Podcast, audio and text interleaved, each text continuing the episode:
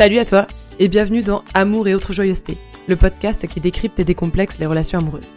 Je suis Justine Cario, coach en relations amoureuses et hypnothérapeute.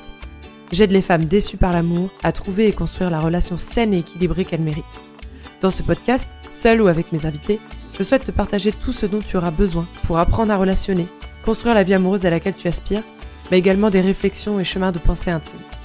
Le tout dans le fun et la simplicité. Alors attrape ton thé, ton café ou ta margarita. C'est parti, on déballe tout.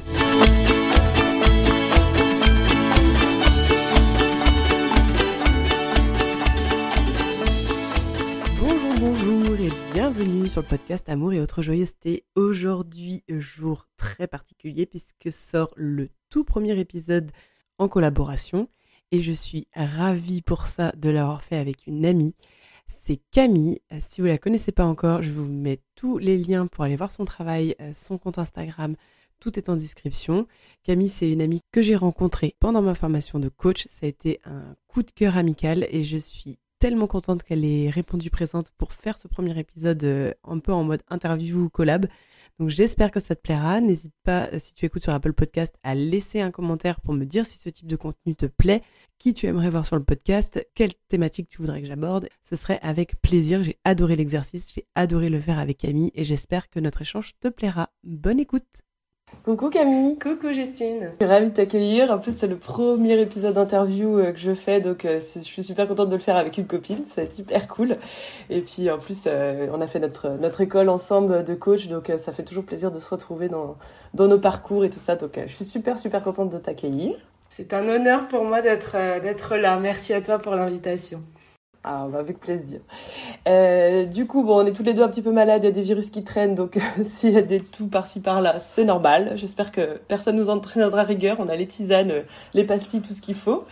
Euh, du coup, aujourd'hui, on est là pour parler euh, autosabotage et relations amoureuses.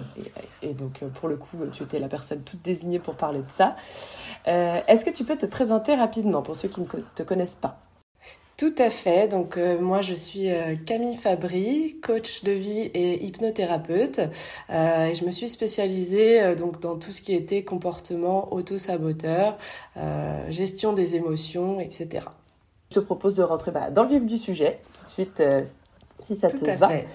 Avec une première petite question, est-ce que tu fais un lien entre auto-sabotage et estime de soi? Alors euh, oui, absolument. Euh, il existe souvent un lien assez étroit d'ailleurs entre le comportement d'auto-sabotage et euh, l'estime de soi, puisqu'on peut définir l'auto-sabotage un peu comme les actions et les comportements qui vont à l'encontre de notre propre intérêt, donc de nos objectifs, de notre bien-être en règle générale.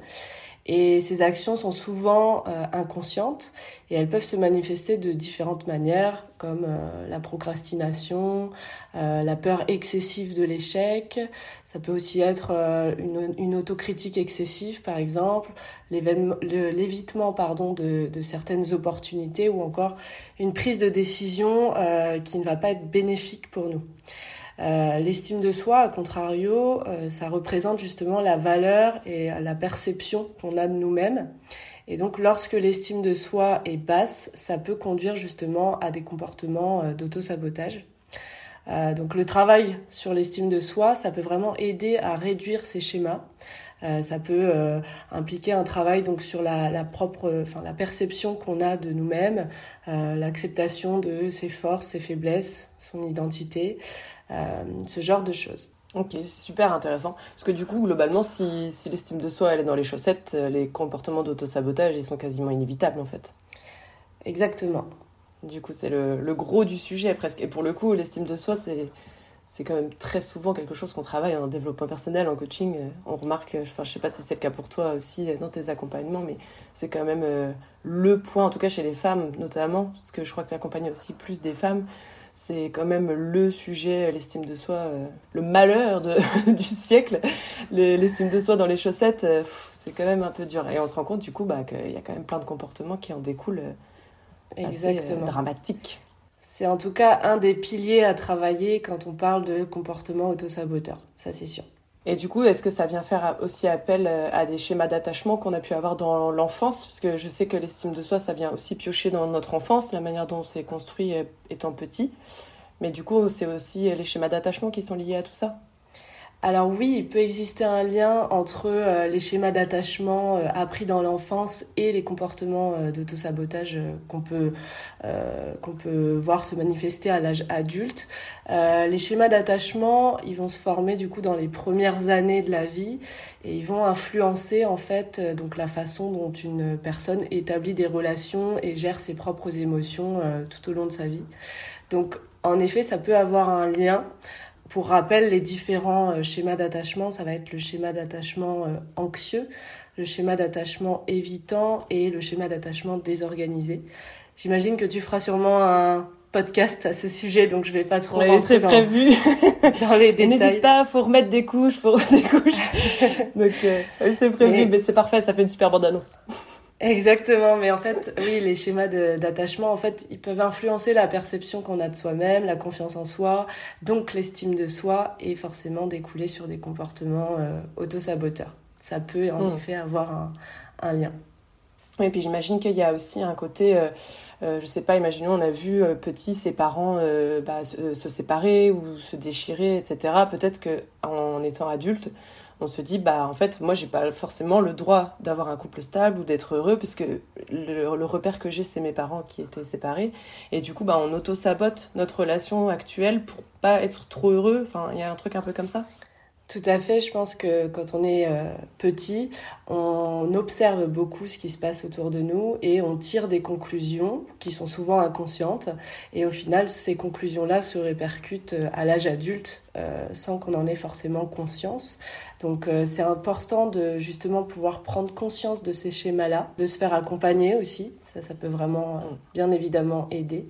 Et ça peut aider justement à identifier les croyances qu'on a pu créer au, fil du temps et à modifier ses schémas d'attachement, à travailler l'estime de soi euh, pour justement euh, agir par rapport à ces fameux euh, comportements autosaboteurs dont on parle. Hmm. C'est intéressant parce que justement tu dis on tire des conclusions par rapport à nos expériences d'enfant, enfin justement ces schémas d'attachement qu'on développe et qu'on apprend petit. Et les conclusions, du coup, bah, tu fais directement le lien avec les croyances. Et pour le coup, bah, ça, en dev perso, en coaching, en hypnothérapie, on en parle énormément. Est-ce que tu aurais des, exemples un peu de croyances limitantes qu'on pourrait... Euh, je sais pas, euh, genre j'ai pas le droit au bonheur, tu sais, on en parlait, on donnait l'exemple tout à l'heure d'avoir des parents séparés, on se dit bah moi j'ai pas, pas le droit d'avoir une relation longue, ou alors les relations longues ça n'existe pas. Bien sûr. Il y a des tonnes de croyances qui peuvent se créer euh, pendant l'enfance. Ça peut être je mérite pas l'amour, ça peut être euh, l'amour ne dure jamais, ça peut être euh, les hommes trompent, ça peut être tout un tas de croyances qui se créent parce, parce qu'on observe certaines choses étant jeune. Donc ça peut être des croyances qu'on va créer en fait à partir de nos propres expériences, mais aussi et surtout des croyances qui vont se construire par rapport à ce qu'on observe euh, dans notre enfance. Hmm. Et puis pour le coup, on en avait déjà parlé euh, dans un autre épisode euh, sur le podcast, mais le fait que du coup, une fois que cette croyance elle est en place, on vient la nourrir euh, partout, par tous les bords pour, pour la confirmer. Et puis bah voilà, c'est là qu'on tombe dans les schémas répétitifs. Hein, le fait de se dire, tu donnais l'exemple, j'ai pas le droit à l'amour. Et puis bah on se dit, bah, c'est bizarre, j'attire que des, des mecs indisponibles émotionnellement par exemple. Mais si au fond de soi on se dit qu'on mérite pas l'amour, bah on va tout faire pour, pour avoir raison. Et puis bah c'est là qu'on tombe dans ce genre d'histoire. Exactement. Les croyances, euh, le, cerveau cherche toujours à valider nos propres croyances et donc à se prouver au fur et à mesure que euh, les croyances sont euh, bien, bien réelles et, qu'on a raison presque de, de croire tout ce qu'on croit. Donc c'est important justement de prendre conscience que ce ne sont que des croyances, que ça ne reflète pas la vérité et que euh, ces croyances sont uniquement liées à notre expérience et les observations qu'on a pu faire euh, durant, mm. durant le, le, cours de notre vie.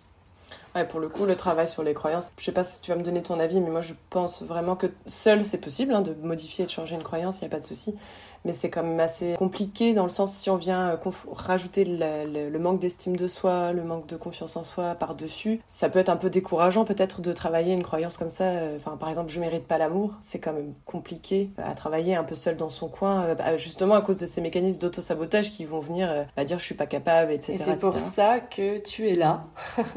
c'est justement pour, pour aider, pour accompagner en tout cas le schéma justement de reconstruction d'une croyance puisqu'au final, on ne pourra jamais vraiment supprimer une croyance, mais en tout cas la transformer, la modifier. Et, et c'est tout, mm. tout, à ton honneur, c'est ton travail justement de, de, pouvoir accompagner les personnes à, à, changer leurs croyances, à les transformer pour quelque chose de, de plus viable sur le long terme et, et plus, plus sain pour elles. Bah, je vais t'embaucher comme responsable de communication en tout cas, c'est clair que je me souviens qu'à l'école de, coach, quand on s'est formés toutes les deux, le travail sur les croyances, c'était vraiment des sessions qui chamboulaient euh, bah, toute la promo. Hein. On se rend compte qu'il y a des trucs, euh, il, y a, il, y a, des croyances entre guillemets euh, faciles à avouer en société, on va dire, hein, des choses qui nous concernent un peu tous, on va dire acceptables aux yeux de la société, mais des croyances plus profondes et souvent bah, celles qui nous auto-sabotent le plus, genre j'ai pas le droit à l'amour, les hommes ça trompe, des choses comme ça, enfin, qui sont bien ancrées. Celles-là, elles sont vraiment elles sont douloureuses à mettre en avant parce que, mais en même temps, on peut pas les travailler sans ça. Mais c'est quand même un travail qui est assez déstabilisant pour le coup. Et, le fait d'être accompagné, coach, hypnothérapeute, euh, énergéticienne, peu importe la, la casquette, je trouve que de se faire accompagner, ça, ça permet au moins de pas être seul en fait dans ce travail qui est fort en émotion en fait. Tout à fait. Complètement d'accord. Mmh. Pour le coup, on se soutenait mutuellement, donc c'était beaucoup plus facile.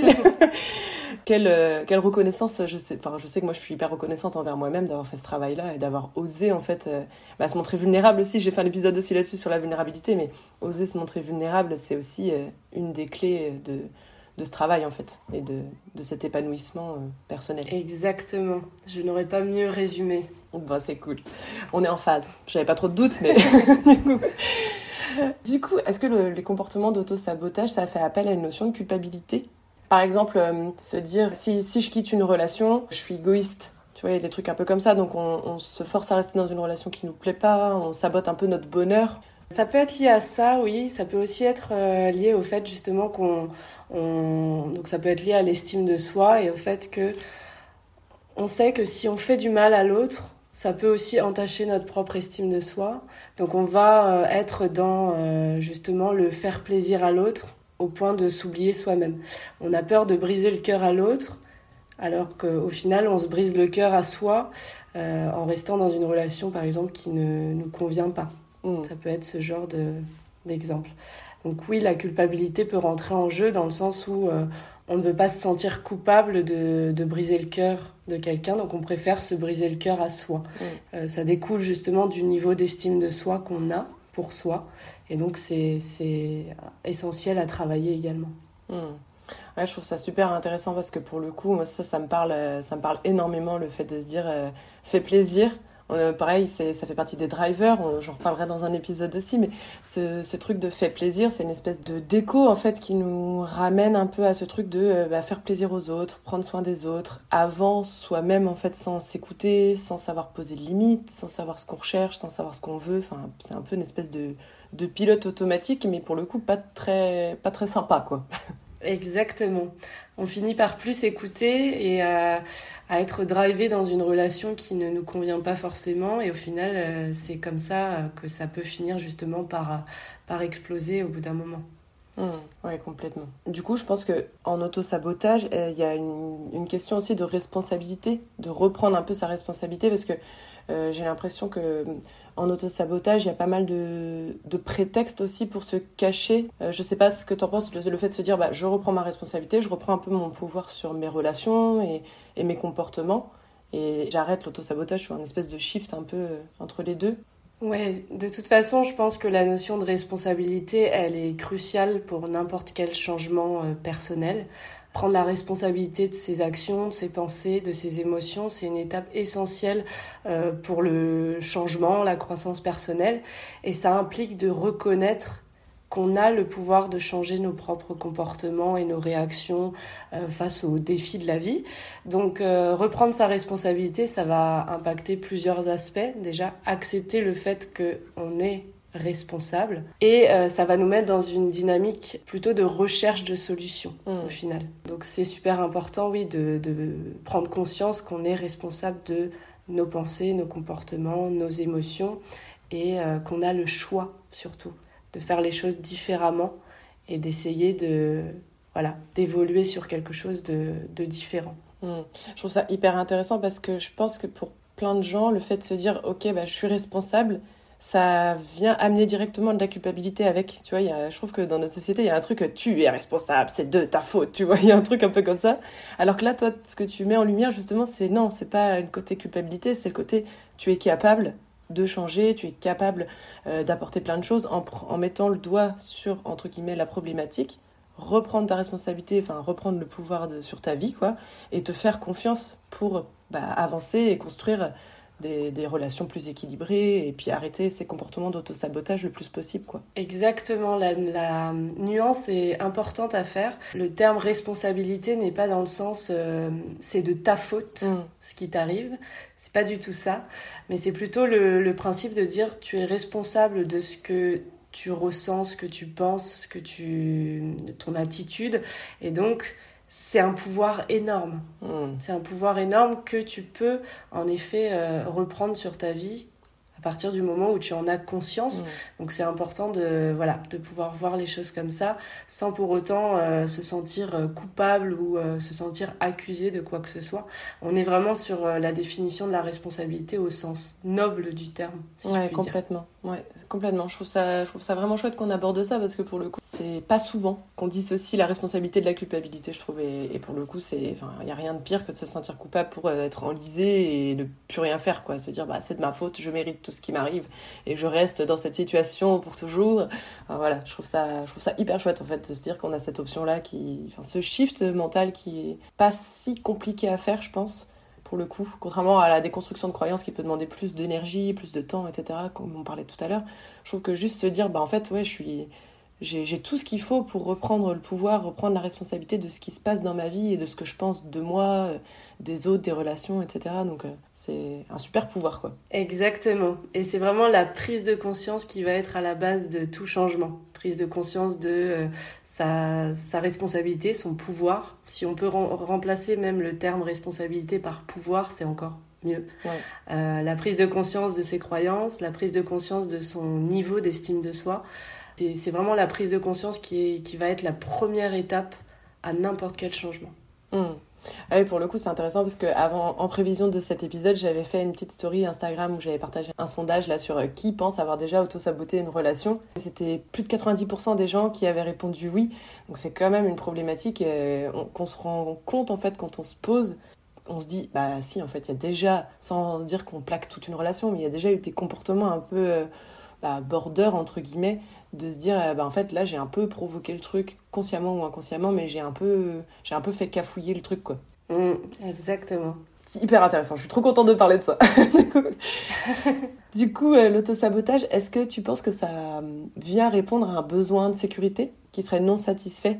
Oui je pense que l'autosabotage peut être lié à des besoins fondamentaux et dont le besoin de sécurité qui en est un. euh, puisque lorsque les besoins de sécurité émotionnelle, psychologique ou même euh, physique ne sont pas comblés, ne sont pas remplis, pas respectés, ça peut en effet conduire à des comportements d'auto-sabotage en réponse en fait à cette insatisfaction. Donc je pense que ça peut se manifester par plusieurs euh, biais. Le fait par exemple de ne pas sortir de sa zone de confort de rester à l'intérieur de cette, de cette zone-là. Donc même si la zone de confort en elle-même est néfaste, au moins elle est familière. Hmm. Et ça, c'est une forme de d'auto-sabotage qui répond justement à un besoin de sécurité. C'est qu'au final, on se sent plus en sécurité dans une zone de confort néfaste, plus que à l'extérieur de cette zone de confort, puisqu'on se considère euh, plus en insécurité à l'extérieur qu'à l'intérieur, même si on sait que c'est néfaste pour nous. Mm. Voilà, donc ça, cette fameuse zone de confort, c'est important aussi à, à identifier. Mais ça me parle beaucoup parce que des fois, tu sais, euh, quand tu parles avec des copines, parce que c'est souvent le lieu des discussions des relations amoureuses, et souvent euh, on, se dit, ouais, on n'arrête pas de s'engueuler, etc. Et t'as les copines qui disent, mais pourquoi tu le quittes pas? Mais en fait, c'est un peu ça aussi, c'est se dire, bah en fait, quand bien même on se dispute tout le temps, c'est ma zone de confort parce que c'est ce que je connais et du coup, si je le quitte, bah, je, vais, dans l'inconnu, je suis toute seule, je suis machin, est-ce que je vais retrouver quelqu'un? Est-ce que je vais construire ma vie? Est-ce que, est-ce que, est-ce que, est-ce que? Et du coup, on se dit non, je vais rester là. c'est moins pire, tu vois, il y a un truc un peu comme ça. C'est ça, en fait, finalement, la zone de confort, quoi. Exactement. La zone de confort, c'est en fait, comme tu dis, c'est ce qu'on connaît. Et au final, on se sent beaucoup plus en sécurité dans ce qu'on connaît, ce qui est totalement naturel. Hein. Le, cerveau est fait pour euh, voilà, faire en sorte de nous mettre en sécurité. C'est un des, besoins fondamentaux euh, sur la pyramide de Maslow. Et euh, c'est super important voilà, de, prendre conscience de ça aussi et de savoir identifier le, côté, ok, est-ce que là, je me sens réellement en sécurité ou est-ce que c'est juste que j'ai peur? De l'extérieur. J'ai peur de ce qui peut m'attendre, peur de ce qui peut arriver après. Et comme tu dis, on peut vite rentrer dans des espèces de scénarios catastrophes où on s'imagine que euh, en quittant la personne avec laquelle on est, on va tomber sur pire, ou on retrouvera jamais quelqu'un de bien, etc. Et on va partir dans des scénarios mentaux euh, énormes pour au final se dire bon, ma situation elle est pas géniale, mais au moins voilà, je, je la connais et elle est presque rassurante au final. Complètement. C'est, c'est, ça vient faire appel à des réflexes euh, archaïques, ce genre de truc, de se dire, euh, bah, en fait, euh, je dois imaginer tout le pire pour pouvoir prendre ma décision, pour pouvoir réagir, enfin, me protéger, etc. Donc, voilà, se dire que, que justement, je reste dans ce truc pas confort et pas très épanouissant, mais que je connais, plutôt que d'affronter le, vide, en gros, quoi, toutes les possibilités. Et, potentiellement, dans toutes ces possibilités, il y, a, y, a, beaucoup de malheur qui va s'abattre sur moi, alors qu'en fait, pas du tout quoi. les trois quarts du temps, euh, ça se passe très bien. Même 99% du temps, ça se passe très bien. Exactement. C'est pour ça qu'il faut oser aussi laisser la chance à, à l'avenir, à l'inconnu, à la vie. Je voulais ton avis aussi parce que j'ai lu euh, que la principale cause d'auto-sabotage en amour, notamment, c'était la peur de l'intimité. Et que du coup, ça pouvait provoquer un évitement émotionnel et ou physique qui étaient euh, souvent liées, bah, on disait, à des expériences négatives dans notre enfance, euh, dans l'adolescence, et les premières relations aussi. Ça, je trouve ça hyper intéressant, ce côté première relation, parce que souvent, on se dit, ouais, c'est des amourettes d'adolescents, d'enfants. Mais en fait, dans notre vie d'adulte, ça a un impact énorme aussi bah, dans nos schémas d'attachement et qu'est-ce qu'on va en déduire et quelles croyances on va construire là-dessus. Donc, je voulais un peu ton avis de savoir ce que tu en pensais de cette phrase. Oui, je pense que oui, la peur de l'intimité, ça peut avoir un, ça peut jouer un rôle majeur dans les comportements d'autosabotage, puisque cette peur, elle peut découler d'expériences négatives. Donc, comme tu, tu le disais, dans l'enfance ou en tout cas dans, dans, les relations précédentes, par exemple, relations euh, affectives donc avec les parents, relations euh, amoureuses euh, plus, lointaines, et ça peut influencer donc la manière dont une personne va aborder l'intimité émotionnelle ou physique. Les comportements d'autosabotage peuvent justement intervenir suite à des expériences passées néfastes, comme des relations toxiques, des traumatismes émotionnels, des sensations d'abandon ou de rejet, mm. ça, ça peut arriver également. Tout ce qui va être blessure non guérie va euh, en effet euh, favoriser, ou en tout cas peut favoriser les comportements d'autosabotage derrière. Mm. ouais, je suis complètement d'accord avec toi. Et je trouve que ce côté vulnérabilité, encore une fois, est hyper important. Même juste une vulnérabilité de soi à soi, en fait. Oser un peu regarder son parcours et qu'est-ce qui nous a blessés et tu vois oser mettre les mots un peu sur ce qu'on a ressenti ce qu'on a vécu etc c'est un des premiers pas vers cette intimité émotionnelle en fait qui de soi à soi pour ensuite du coup bah, la, développer avec l'autre et puis euh, l'intimité nécessite forcément une certaine vulnérabilité et la peur d'être euh, vulnérable peut justement conduire à des comportements d'autosabotage pour éviter cette mmh. forme d'exposition émotionnelle. Ouais, complètement. Et pour le coup, je pense qu'il y aura une quasi-unanimité euh, des, des, auditeurs de, de se dire qu'une relation basée sans intimité émotionnelle, bah, c'est compliqué, quoi. Sur le, sur le long terme, de se dire je, je ne transmets euh, aucune information de ce que je ressens à mon partenaire. Euh, et je et j'évite aussi ces émotions à lui, parce qu'il y a aussi ça. Hein. il y a aussi le fait de se dire, bah, en tant que partenaire, est-ce que moi, je suis en mesure d'accueillir les émotions de l'autre? Il y a, il y a aussi ce côté-là. Le dev perso, c'est quand même toujours ce côté euh, miroir et ce côté, bah, ok, l'autre, il vit comment les choses aussi, quoi. Exactement, oui, tout à fait. Et puis comprendre l'autosabotage pour soi, c'est comprendre l'autosabotage pour l'autre aussi, du coup. Tout à fait.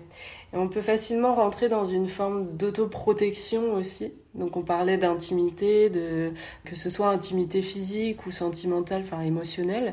Et hum, l'autoprotection, c'est aussi une forme d'autosabotage parfois, puisque pour éviter d'être euh, blessé, d'être euh, rejeté, on peut inconsciemment saboter une relation avant même qu'elle ne progresse, par exemple, parce qu'on est dans cette peur justement d'être euh, d'être exposé, d'être vulnérable, d'être blessé, d'être fragile parfois. Donc on va s'empêcher presque se mettre des barrières pour ne pas risquer la souffrance. C'est une forme mm. d'autosabotage aussi en, quelque sorte. Ouais, complètement. Je suis complètement d'accord avec toi et c'est un peu dommage parce qu'en fait, ça, ça prive l'autre aussi de, de venir nous rassurer, de venir nous prouver qu'il est en mesure de recevoir cette vulnérabilité aussi, tu vois.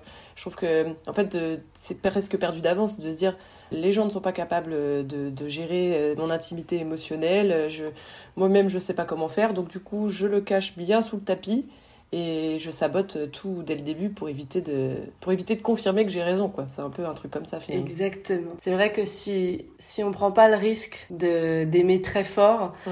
on prend aussi le, le risque voilà de ne jamais connaître le fameux amour. Et, et pour vivre ça il faut en effet s'exposer se montrer vulnérable. Et ça ça se travaille Hum. Je suis hyper contente que tu utilises ce mot euh, de risque. Je trouve qu'aujourd'hui, encore plus que jamais, on voudrait que notre relation coche des espèces de cases d'une liste où euh, ça doit être très fort sur tel truc, on doit avoir plein d'échanges, on doit vachement bien communiquer, et, et ci et ça et ça.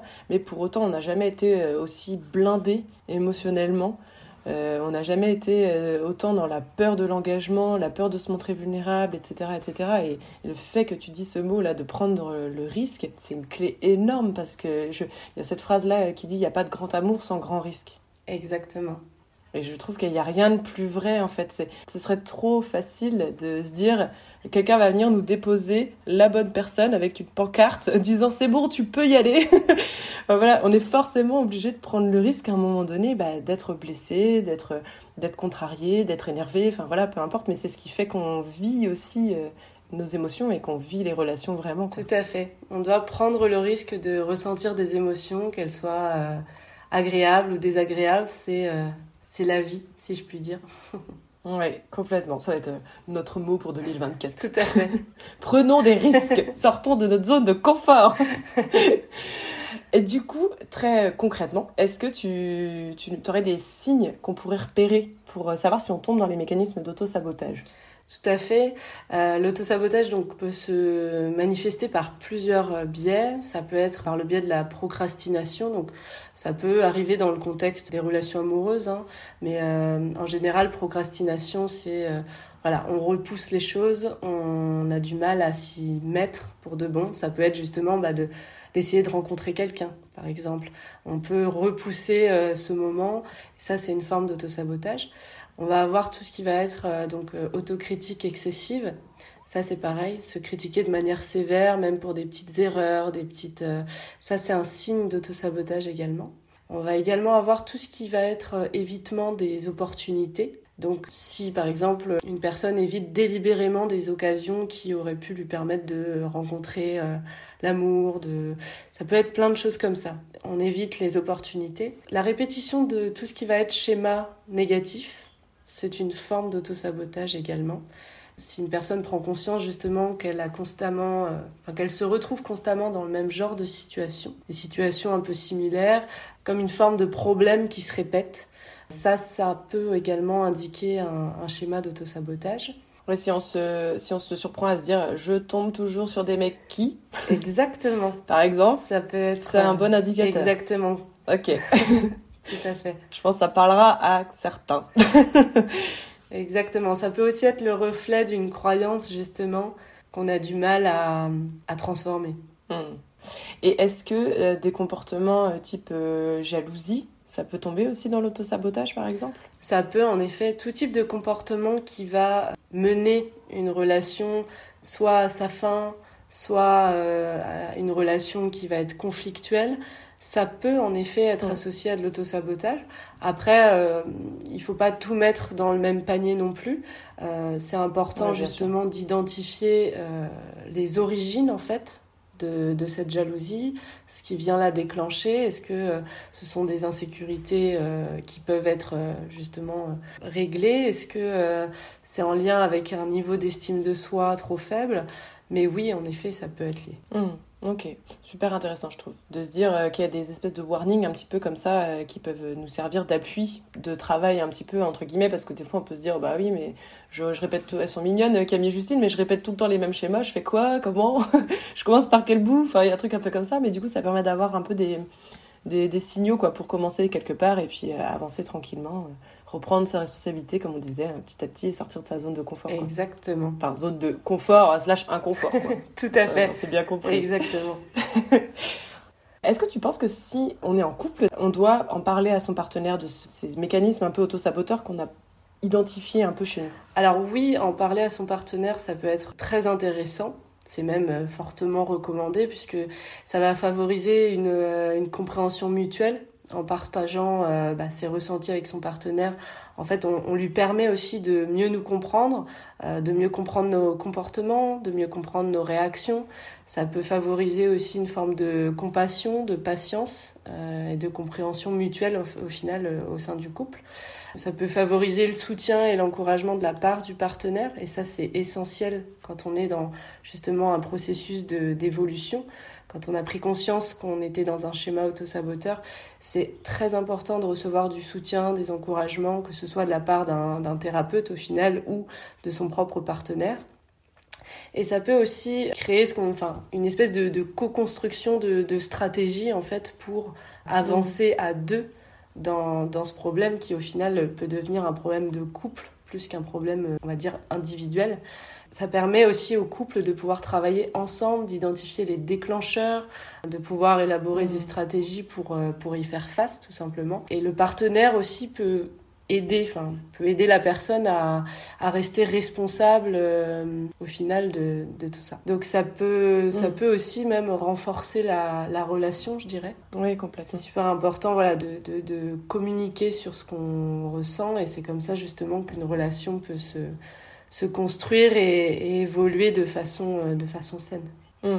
Oui, je suis complètement d'accord avec toi. Parce qu'il y a, y a, une espèce d'injonction comme ça, un peu euh, euh, comme quoi le, le, couple, ça devrait couler de source, ça devrait être sans accroche, ça devrait être fluide, on devrait se connaître par cœur dès le début, on ne devrait pas avoir à dire ce qu'on veut, ce qu'on pense, ce dont on a besoin. L'autre devrait tout deviner, faire nos moindres désirs, sans qu'on ne formule rien à voix haute.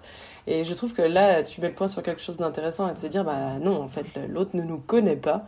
Et si on ne s'exprime pas sur tout ça, si on ne le guide pas, si on lui explique pas comment on fonctionne, si on lui donne pas le mode d'emploi, bah il va pas pouvoir trop se, dépatouiller avec Exactement. Tout ça, Il faut prendre le risque aussi d'être vulnérable vis-à-vis de ses propres euh, comportements et euh, de pouvoir exposer euh, justement ses insécurités pour pouvoir travailler avec l'autre. C'est important, sans, sans en faire forcément un, un sujet dont on parle tout le temps, mais en tout cas de pouvoir se sentir assez à l'aise avec son partenaire pour lui exprimer qu'on ressent des insécurités, voilà, qu'on se, on se sent dans un espèce de schéma répétitif et qu'on on a besoin de son épaule pour pouvoir avancer, c'est très important. Mmh. Oui, qu'il soit là en, en, soutien, quoi, que ça soit pas ça soit pas à lui de faire le boulot, mais que ce soit un, soutien en fait là-dedans. Et puis je pense que tout le monde est capable de mieux accepter un comportement d'autosabotage si on sait que ça vient de plus loin, que c'est quelque chose qu'on a construit au fur et à mesure des années et qui est quand même assez ancré en nous et qui va demander un petit peu de temps, de l'énergie à déconstruire. Je pense que n'importe qui est capable de faire preuve de bienveillance euh, et d'empathie en face pour dire oui, ok, je comprends, c'est pas de ma faute parce qu'il y a aussi ce truc-là en couple de se dire en fait, par exemple, on parlait de disputes, de provoquer des disputes, des choses comme ça, bah, l'autre peut se sentir aussi complètement responsable de ce qui se passe s'il n'est pas au courant euh, de ce qui se trame, en fait, euh, dans l'arrière-boutique de, de le subconscient. Tout à fait. Et l'être humain, par nature, a tendance à prendre les choses personnellement. Donc c'est très important qu'on puisse expliquer à son partenaire que ce qu'on vit, c'est en lien avec nos expériences, nos croyances, notre estime de nous-mêmes et c'est important de voilà que l'autre ne se sente pas responsable au final euh, de ce qu'on peut vivre nous. Mm. Ouais, complètement. Je pense que 2024, euh, ça va changer la donne pour ceux qui auront écouté l'épisode. Exactement. On en a un petit peu parlé tout du long de l'épisode, mais est-ce que tu aurais un petit peu des clés, des pistes pour sortir de ces comportements d'auto-sabotage? Oui, tout à fait. Il y a plusieurs stratégies qui vont exister forcément, mais je pense que la première étape, comme je, le disais tout à l'heure, ça va être la prise de conscience. c'est de reconnaître et de comprendre les schémas d'autosabotage dans lesquels on se situe, de prendre du recul en fait pour les identifier. Ensuite, de réfléchir et d'essayer de comprendre les origines de ces comportements-là, d'explorer un peu les racines de ces schémas qui se répètent, par exemple, pour euh, euh, mieux comprendre pourquoi ils se manifestent et ce qui les a déclenchés. Ensuite, chercher donc à remettre en question les croyances limitantes dont on parlait tout à l'heure. Ça, c'est essentiel aussi pour justement euh, réussir à se défaire de ces schémas-là. Donc, réussir à les identifier dans un premier temps, réussir à être aussi assez honnête avec soi-même pour les identifier. Ça, c'est un pilier de l'estime de soi, c'est justement euh, le fait de réussir à être pleinement honnête avec soi. Et donc, ça, ça nous fait forcément passer mm. par des phases euh, un petit peu complexes. La vulnérabilité, on est en plein dedans. Et puis, oui, de, travailler en fait aussi sur euh, l'autocompassion, de réussir vraiment à être patient avec soi-même, essayer de pas s'en demander trop, mm. trop vite, et de vraiment réussir à voilà, prendre le temps d'avancer, d'évoluer. Il y a également, je pense, un travail à faire sur la gestion émotionnelle, de développer un petit peu des stratégies pour mieux gérer euh, le stress, l'anxiété, toutes les émotions qui pourraient être en lien avec euh, ces schémas d'autosabotage justement, parce que ça peut aussi être des déclencheurs émotionnels. Hein. Quand je ressens de l'anxiété, je vais euh, auto-saboter ci ou ça. Voilà, et puis bien évidemment rechercher du soutien, que ce soit le soutien de son partenaire ou le soutien d'un thérapeute ou d'un ami, quelqu'un d'extérieur à la situation. Je pense que c'est également très très important. Et puis, euh, bah, pour finir, je dirais, euh, pour revenir un petit peu sur la notion d'autocompassion, vraiment être patient et être bienveillant avec soi, parce que on le sait, c'est un travail. C'est un travail qui est pas facile, qui prend du temps. Et plus vous allez être patient et bienveillant avec vous-même, plus ça va aller vite, paradoxalement. Mmh.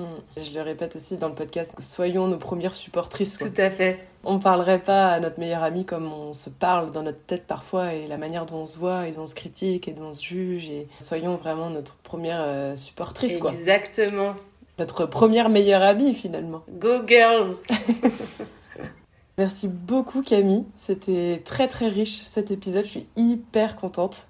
Euh, je pense que ça va beaucoup beaucoup servir les auditrices. Je suis trop contente de ce premier épisode euh, en collaboration avec toi, c'était très très chouette. On arrive à la fin de l'épisode, est-ce qu'il y a quelque chose que tu veux nous partager pour la fin? Un, mantra, un petit mot de la fin, une lecture, euh, ce que tu veux J'aurais tendance à dire juste prenez soin de vous, aimez-vous, apprenez à vous connaître. C'est je pense le pilier numéro un avant de pouvoir changer quoi que ce soit dans notre vie. Donc apprenez à vous connaître et surtout apprenez à vous aimer parce que je suis convaincue que vous êtes des filles absolument géniales. Ah, c'est trop beau. bah, merci beaucoup Camille. Et puis je mettrai les infos pour te retrouver dans la description de l'épisode de toute façon. Super. Merci à toi Justine. C'était un plaisir d'être avec toi. Merci beaucoup. Bye bye. Bonne journée. Merci. Et voilà le premier épisode en collaboration avec ma chère amie Camille. Je t'invite vraiment à aller voir son travail. Euh, encore une fois, n'hésite pas à t'abonner pour être au courant des sorties d'épisodes, pour aider le podcast à se faire connaître. J'attends tes recommandations, tes envies, tes besoins pour des personnes que je pourrais inviter sur le podcast. En attendant, merci de m'avoir écouté. Je te souhaite une excellente matinée, après-midi, soirée, nuit, peu importe. Je t'embrasse très fort et je te dis à très vite.